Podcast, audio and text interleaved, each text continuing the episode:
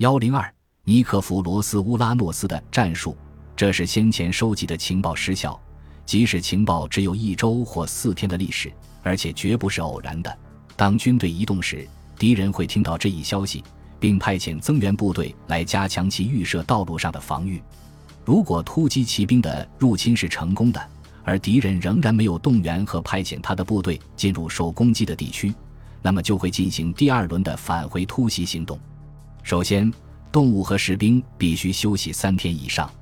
然后拜占庭的军队必须继续沿着回家的道路前进，以消除敌人猜疑，直到他迅速转身再次进攻的那一刻到来。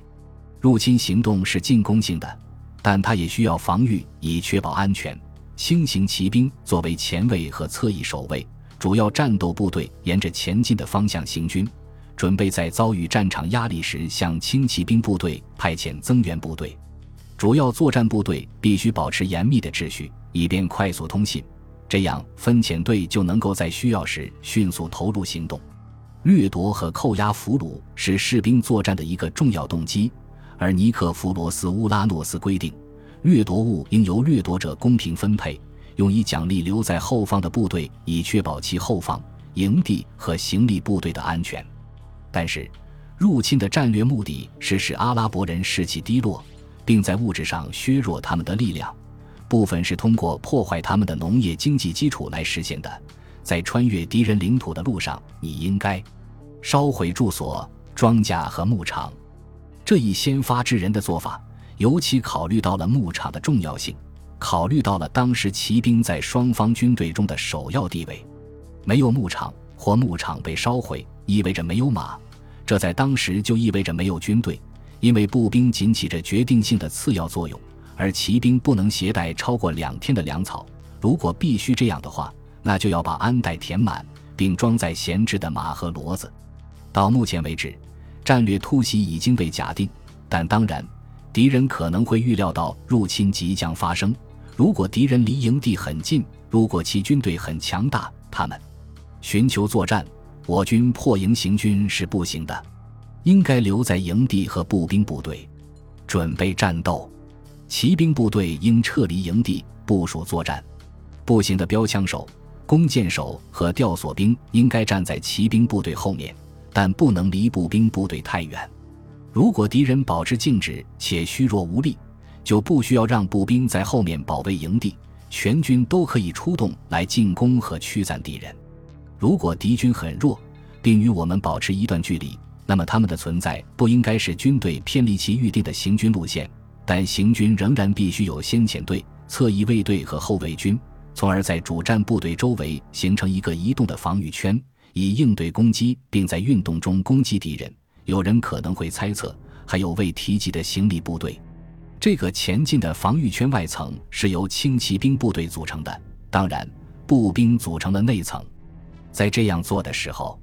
步兵不应背负个人盔甲和重型武器，这些武器将装载于随行的驴、马或骡子身上。行军的时候，士兵必须跟随自己的部队，服从十夫长、五十夫长和百夫长的命令。所以，如果发起突然袭击，每个人都将在他指定的位置上。他们将迅速拿起装备，所有的人都会各就各位，站在自己队形中固定的位置上。在这种情况下，敌人是脆弱的，太脆弱以至于不能诱使军队改变其前进路线。但如果我方忽视适当的预防措施，就不可能发动造成敌人痛苦损失的突然袭击。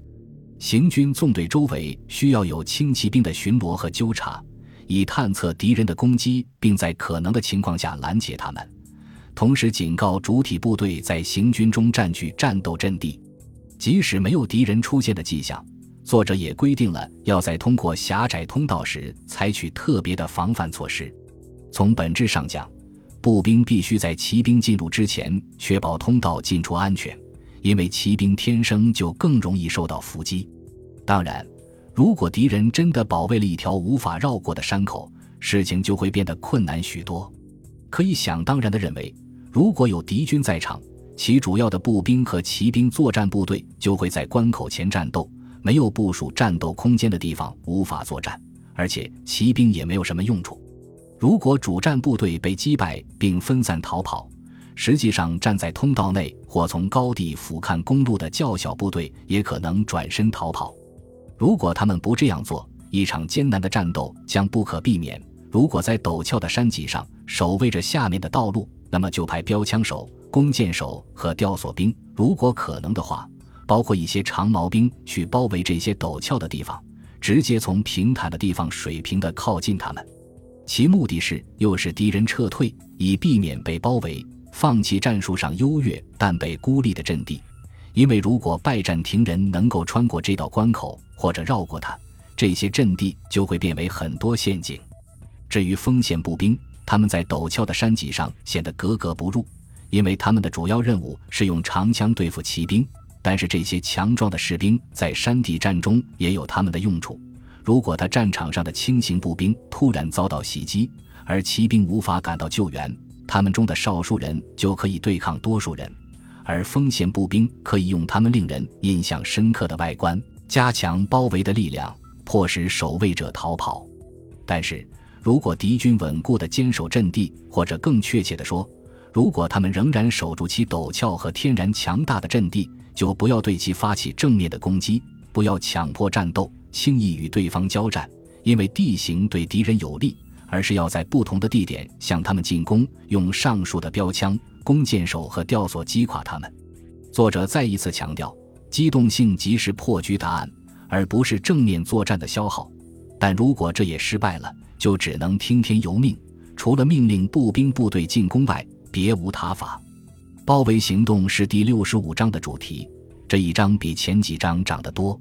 尽管作者在文中所使用的术语是通用的 “caston”，但它隐含的意思是，包围行动的目标不是据点，而是一个主要的堡垒，或者更可能是一个设防的城市。如果要色建的很坚固，并且有强大的驻军，就不要发起直接的攻击。相反，我们建议发动一场突袭，在要塞地区行进的一到两天内毁掉敌人的收成，破坏他们的庄稼。这种做法必须持续下去，直到要塞因供应不足和驻军减少而被削弱。只有到那时，我方军队才能接近要塞，接受投降，或者以进攻的方式夺取它。所有这一切都发生在叙利亚北部，拜占庭人正在那里对阿拉伯穆斯林发起进攻，而尼克弗罗斯乌拉诺斯则只是边境战略家，负责不同地区的军官，提防敌人的任何供应物资的流入。尽管早期的热情已经消失，但这仍然是圣战，而且敌人在防御上更加顽强，